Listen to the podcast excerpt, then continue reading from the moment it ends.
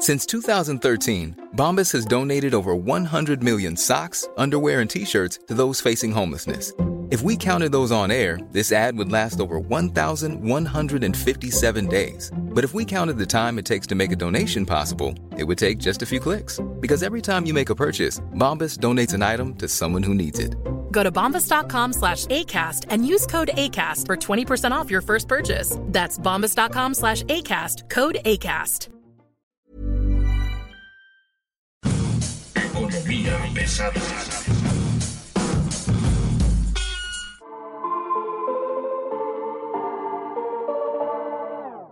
Señoras señores, buenos días, buenas tardes, buenas noches. Bienvenidos a Economía Pesada. Mi nombre es Luis Carriles, arroba Luis Carrujos, y hoy están ustedes en un capítulo muy especial que estamos titulando Acapulco necesita más que abrazos, necesita mucho dinero, necesita mucha reconstrucción, necesita mucha inversión. Se viene una de las épocas más fuertes para el puerto de Acapulco en tema turístico. Diciembre siempre ha sido uno de los puntos más importantes y bueno, pues fue destruido literalmente destruido por el huracán Otis categoría 5, nunca visto en el puerto, nunca alcanzado en la magnitud, no hubo, no hubo alertas, fue sorpresivo para todo el mundo, se esperaba que llegara entre las 4 y las 6 de la mañana, en realidad pegó tierra a las 9 de la noche y a las 12 ya era un desastre. Conmigo está Juan Luis Ramos, periodista del Sol de México de sección de negocios, con quien estuvimos literalmente frente a vientos de 320 kilómetros por hora, ¿no? Fueron lo que más alcanzó. Juan Luis, ¿cómo estás? Hola Luis, ¿qué tal? Gusto de saludarte a ti y a, quienes nos escuchan. Y gusto de saludarte después de lo que vivimos, además, cada quien en, en, un punto distinto, pero pues que sí padecimos estas ráfagas de más de 300 kilómetros por hora. Estaba leyendo, incluso se alcanzaron los 330. Pero pues mira, vivimos para contarlo, Luis y contamos para vivirlo. A ver, y hay que empezar a ponerle números, hay que empezar a poner, ya pasó el, el, fenómeno, ya estamos en el momento de qué vamos a hacer, qué es lo que sigue. Y lo que sigue es reconstruir y valorar. Y el, la primera evaluación que se está haciendo es que las pérdidas ascenderían a algo así como de entrada a 15 mil millones de dólares. Y la pregunta es de dónde van a salir.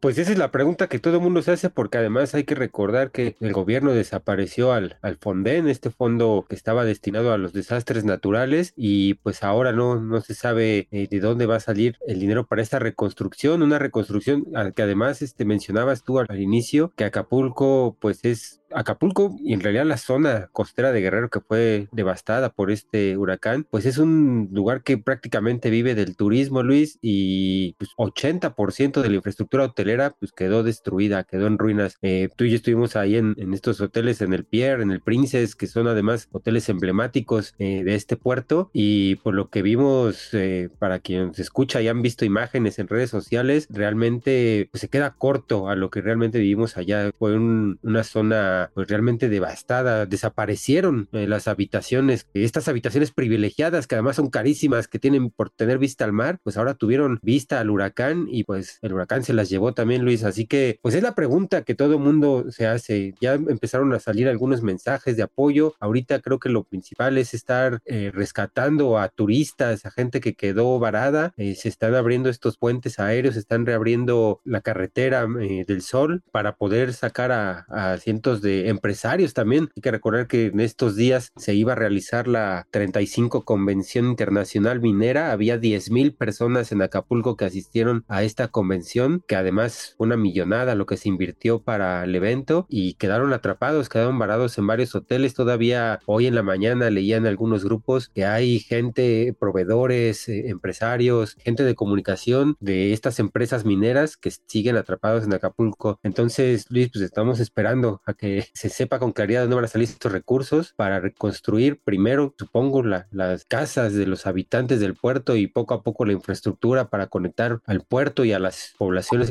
reactivar la economía porque además hay que tomar en cuenta que no es, no es nada más la población, no es nada más la nota de la tragedia, sino cómo vas a reconstruir una economía en un tejido social que además sabemos es bastante combativo y bastante guerroso. Estábamos revisando también la información y el pasado jueves hubo una reunión con diputados y le preguntaban al subsecretario Botton sobre los recursos del Fonden utilizados al tercer trimestre y lo que resta. La verdad es de que por lo que estamos leyendo, tanto en las versiones estenográficas como en los videos y en los audios. El subsecretario evadió tres veces decirle a los diputados cuánto tiene el Fonden el Fonden en este momento, al tercer trimestre, tiene algo así como 17 mil millones de pesos asignados para el Fondo de Desastres. Este, supongo que van a ser insuficientes para esto. Y hablaba el presidente de que, a diferencia de, de otros gobiernos, ahora lo que se va a hacer es utilizar todo el presupuesto del gobierno. No entiendo esto, cómo puede funcionar, porque el Fonden estaba destinado exclusivamente para temas de desastres naturales. Y si ahora vas a usar todo el presupuesto del gobierno para lo que sea, significa que vas a mover presupuesto que estaba asignado a salud, educación y demás para atender el desastre natural. Vas a atender con eso, este es el debate, pues, si atenderías con esos recursos a lo que pasó en Acapulco.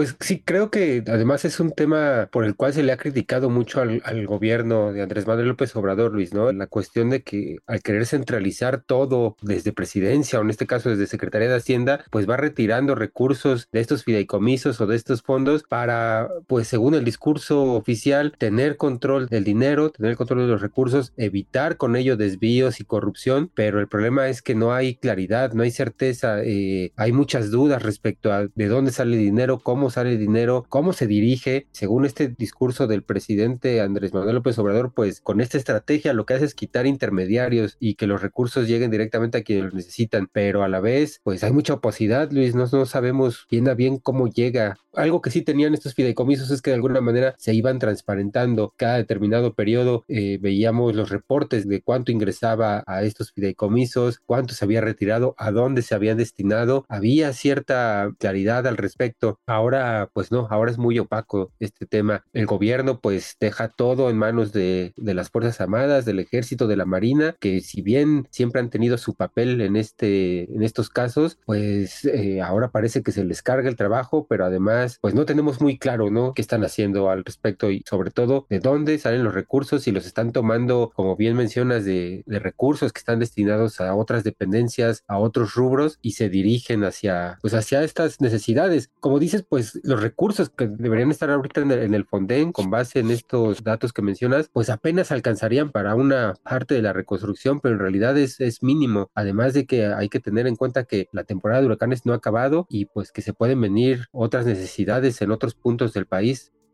A ver, nomás para tener la, las cifras correctas. En el proyecto de presupuestos en el PEF de la Federación se tienen asignados algo así como 17.984.7 millones de pesos para el Fonden, ¿no? Esos recursos van a estar en la Secretaría de Hacienda. Y de enero a junio de este año, respecto al segundo trimestre, la Secretaría de Hacienda ha transferido a diversas áreas del gobierno un monto de 5.398 millones de pesos, ¿no? Este dinero se supone es para el Fonden de este año y solo en tratación de seguros catastróficos para fenómenos naturales hay algo así como 1.173.9 millones de pesos. Ahora, lo que sabemos, lo que sabemos es de que el seguro catastrófico inmediato son 485 millones de pesos y el tema es qué va a pasar o qué está pasando con estos recursos, si están fluyendo o no están fluyendo rápidamente, porque esa es la otra. Lo primero que hizo el presidente fue mandar servidores de la nación para hacer un censo y luego decir cómo va a gastar o, cómo va a estar eso. ¿Sabemos algo? ¿Se ha dicho algo? Esperaríamos que en el transcurso de este día, más tarde el fin de semana, se pudiera tener ya alguna información de cómo se va a destinar pues estos recursos, que además, pues como bien mencionas, en un cálculo rápido serían alrededor de 1.500 millones de dólares, ¿no? Cuando como mencionabas son 15 mil millones los daños calculados hasta ahorita en Acapulco, pero pues eh, hasta el momento, Luis, pues no, no, no se ha tenido esta información clara de cómo va a dirigirse estos recursos y esperaríamos que pues en el transcurso de más tarde este fin de semana pudiéramos tener más claridad al respecto. A mí lo que me sorprende un poco es que el bono catastrófico se supone que ya se activó desde el miércoles y el subsecretario dijo que los bonos catastróficos tienen una alta probabilidad de que se van a activar y son adicionales a las líneas previsorias presupuestales para atender este tipo de desastres. Lo que entiendo es que ya se activó desde el miércoles. Que es una parte, ¿no? De, todos los recursos que se están pensando destinar hacia Acapulco. El tema es que, al menos lo que yo he leído, la comunicación por parte de las dependencias, si bien se tiene claro que ya se activó, en este momento no, no podríamos saber hacia dónde se está destinando. Quizás al tema de entrega de, de apoyos a la población o a este tema de reconstrucciones, ¿no? Para poder reactivar las vías de comunicación, como son las, las carreteras, los caminos, un poco también atender la infraestructura dañada del aeropuerto para poder eh, reactivar la conectividad con el puerto de Acapulco. De lo que has visto, así a bote pronto, ¿cuáles te parece que deberían ser las prioridades en temas de recuperación del puerto? Más allá de la parte social, porque vas a atender en este momento el tema de salud, vas a atender en este momento el tema de, educación, vas a atender el tema de, de recuperar la comunicación. Pero después de lo que viste tú y con tu experiencia, ¿cuáles acciones te parece que deberían ser las primeras que se tendrían que tomar en temas económicos en el puerto? A mi parecer, las primeras acciones deberían estar dirigidas en, la conectividad y también en el sector salud, Luis. Es, prioritario quizás atender el tema de las clínicas para poder atender a la población que ha resultado dañada, afectada por este fenómeno. Y la conectividad es muy importante, el reabrir los caminos y las carreteras para que pueda fluir la ayuda, así como el aeropuerto para poder trasladar los víveres para la población y poder también sacar a las personas que están pues atoradas allá en, Acapulco y en las ciudades aledañas y también poder hacer que llegue la, eh, la, ayuda, que fluya de manera más rápida. Veíamos pues las afectaciones que había en los caminos, que si bien ya se habían liberado, había bajado la, las inundaciones, se habían retirado algunos de los árboles tirados en las carreteras. Nos tocó un momento complicado. Juan Luis, ¿ha salido algo de parte de las empresas como Oxxo, FEMSA, como Modelo, las cadenas hoteleras, Walmart o Soriana, hablando sobre lo que está ocurriendo, sobre las pérdidas que ellos han tenido como negocio? ¿Se ha sabido algo? ¿Han sacado algún comunicado, alguna información?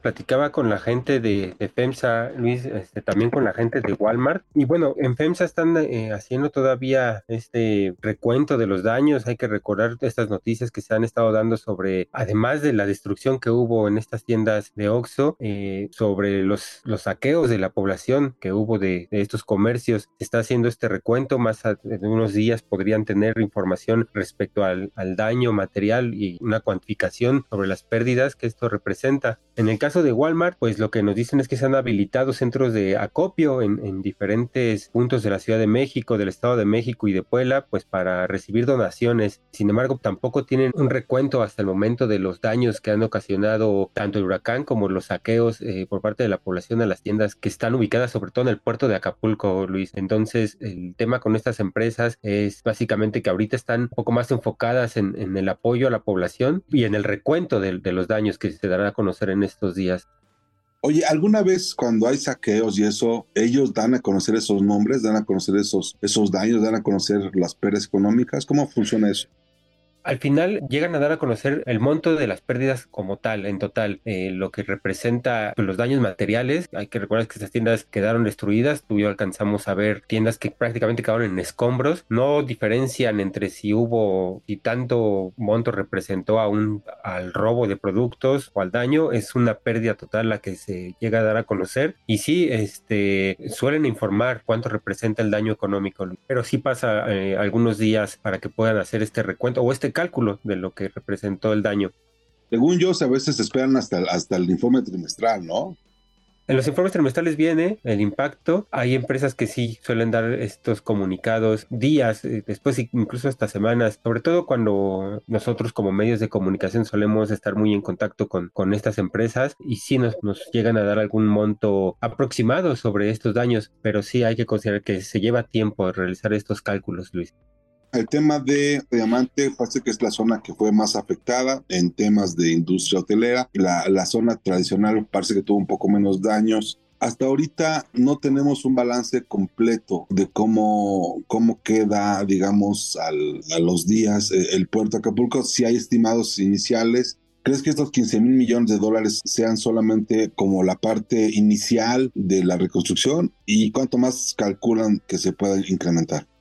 En este momento eh, hay este seguimiento de la información eh, por parte de, los organismos. El Consejo Nacional Empresarial Turístico, el CENET, lanzó un comunicado apenas hace unas horas en la cual señalaba que están dándole seguimiento a la información para calcular los daños que se ocasionaron por este eh, fenómeno meteorológico, Luis. El tema, como te decía hace un, unos minutos, se calcula que fue 80% de la infraestructura hotelera la que quedó dañada. hoteles de todo tipo, hoteles de lujo, hoteles de tres, dos estrellas. Veíamos, por ejemplo, el caso de, de Vidanta o de Mundo Imperial, que pues también están en el, en el recuento de, de los daños y pues que son complejos que, que si bien están asegurados, tienen que pasar por todo un trámite para obtener estos recursos y poder iniciar su reconstrucción. No se tiene un cálculo todavía estimado respecto a cuánto tiempo podría llevar a cabo, pero lo que sí se pide desde el sector turístico es que la gente siga apoyando a Acapulco, que no quiten de la vista este destino en las próximas vacaciones, aunque hay que pensar que estamos apenas en un par de meses de la temporada invernal y se ve complicado que la infraestructura hotelera esté lista para, para entonces. También el puerto de Acapulco es un destino importante para eventos del turismo empresarial. Como bien te decía, esta semana se iba a realizar ahí la convención minera, pero pues se vienen otros eventos importantes. En abril se realiza el tianguis turístico allá en Acapulco, el último tianguis turístico de esta administración y pues supongo que el, sector hotelero, el sector turismo va en estos días, una vez que quede establecido de cuánto fue el daño, a comenzar a, realizar algún plan para poder comenzar esta esta reestructura o la rehabilitación de toda esta infraestructura hotelera, Luis. El tema es que los empresarios, al menos los empresarios del sector minero, fueron muy claros al decir que no van a salir del puerto, que se va a realizar este evento nuevamente ahí, porque Acapulco, así lo dijeron tal cual, hoy requiere más que nunca el apoyo de, del sector. Es una ciudad que vive prácticamente del turismo y pues va a requerir todo el apoyo de distintos sectores para poder eh, salir adelante, Luis. En el tema del, del daño económico, aún no se tiene una estimación por parte del CENET, se sigue con esta comunicación con los diferentes miembros del organismo para poder evaluar estos daños y para poder eh, dar a conocer cómo va a ser el plan de reconstrucción, al menos en este parte del turismo. La Secretaría de Turismo, pues también estamos al pendiente de que dé información respecto a los daños, pero hasta ahorita, Luis, creo que todo el mundo está en el tema del conteo de estos daños. Yo lo que me estoy dando cuenta un poco es que hay mucha confusión entre Hacienda sobre qué va a pasar y qué están haciendo y cuánto tienen y cómo lo van a usar, ¿no? Como que no tienen la menor idea porque el bono catastrófico se activa automáticamente y los subsecretarios no sabían que se había activado. El presupuesto evidentemente destinado para esto parece más este simbólico que otra cosa, tomando en cuenta el tamaño del, del desastre y la decisión del gobierno, de la decisión del presidente es que todos los recursos que se puedan destinar o que se deben destinar a Acapulco. Dependiendo de cada una de las dependencias o áreas de atención, pues se va a atender desde el gobierno. Y eso pues puede convertir, el presupuesto tiene un, un límite, ¿no? Y muy probablemente tengas que dañar otras áreas que necesitan esos recursos para convertirlos en un costo. Ahora, la primera acción que hace el gobierno o la primera acción que anuncia el presidente es un paquete de 10 mil electrodomésticos. En un lugar donde todavía no se restablece la luz por completo, ¿no? No entiendo cómo funciona eso.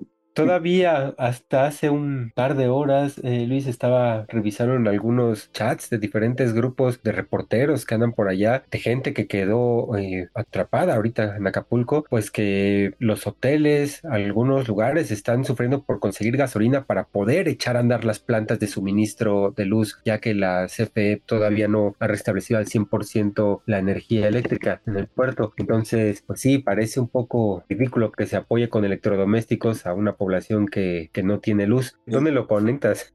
¿De dónde los van a sacar? O sea, este tipo de medidas que la verdad yo no entiendo. ¿Cómo anuncias algo así cuando la gente lo que necesita es urgentemente comida, no?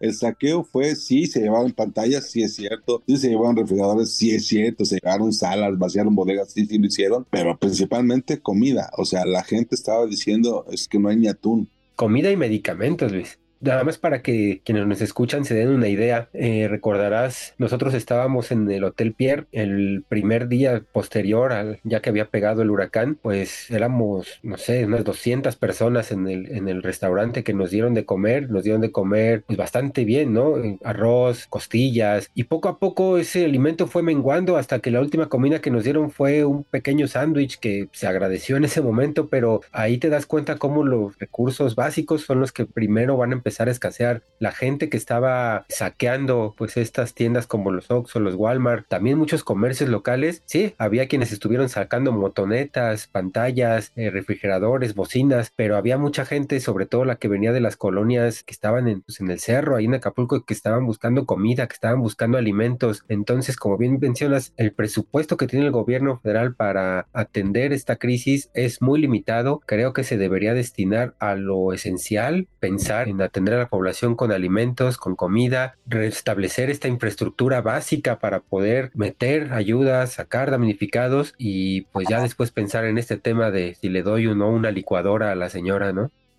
Ese es un asunto que yo no, yo no entendí. Y la otra cosa que se me hizo muy extraña es en el momento en que estábamos recorriendo Acapulco, vimos en realidad el golpe más fuerte fue en la costa. La zona más afectada era las más playas y las zonas altas, que es hacia donde caminó el, el huracán. Y por lo que hablábamos con la gente, lo que nos decían las familias es no hubo alerta y al no haber alerta, no hubo manera de que las familias de alguna forma previnieran eh, sus despensas y demás. Mucho de esto fue lo que se repitió por todos lados, ¿no? La gente tenía para el día, para dos o tres días y tampoco estaban llegando porque las carreteras están cerradas. Lo que sabemos es que será hasta el, pasando el fin de semana cuando ya estén restablecidas al 100% porque este, hay muchas zonas que todavía antes de Palo Alto, por ejemplo, de antes de la casa de Palo Alto, está cerca de Chilpancingo. Entre ellos Acapulco todavía hay zonas donde hay problemas de comunicación y también empezaron los temas de los seguros. Los que vimos nosotros, los convoyes de aseguradoras que nos encontramos en el camino eran de Zurich, eran de GNP y probablemente un par de empresas más que mandaron completamente sus unidades a hacer labor allá y ellos llevaban sus propios aditamentos, ¿no? No hay hoteles para atender a estos grupos de gente que están llegando, llevaban su propia comida, no esperaban hospedarse en ningún lado ni comer en ningún lado.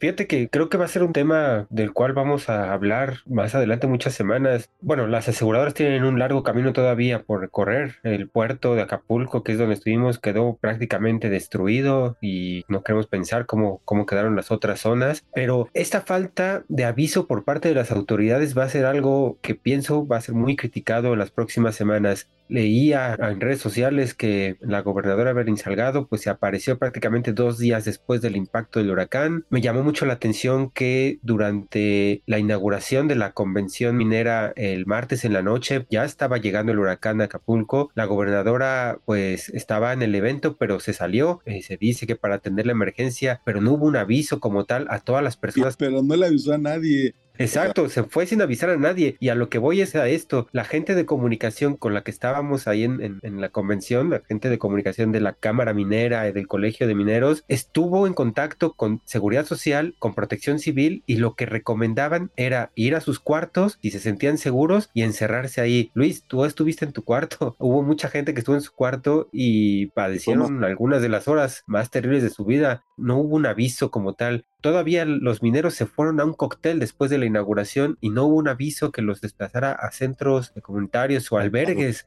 Es algo que yo no entiendo. ¿Por qué la gobernadora que estaba ahí, que tenía la información, simplemente no avisó que tenía que hacerlo? Pero bueno, pues dejamos esto en la mesa. Estos son los primeros datos que están saliendo que podemos poner en la mesa, pero yo creo que en una semana más o en dos tendremos ya como los datos más concretos y sobre todo pues los responsables, ¿no? Sí, seguramente en unos días más tendremos mayor información que ya la estaremos dando a conocer y pues estaremos platicando, si tú quieres, Luis, más adelante. Ahí está, con los seguros vamos a tener que conversar y lo que nos digan las empresas, porque va a estar durísimo. En fin, pues yo les agradezco que se hayan quedado esta vez con economía pesada y esta vez con Acapulco necesita algo más que abrazos, necesita más de 15 mil millones de dólares. Muchas gracias, hasta luego.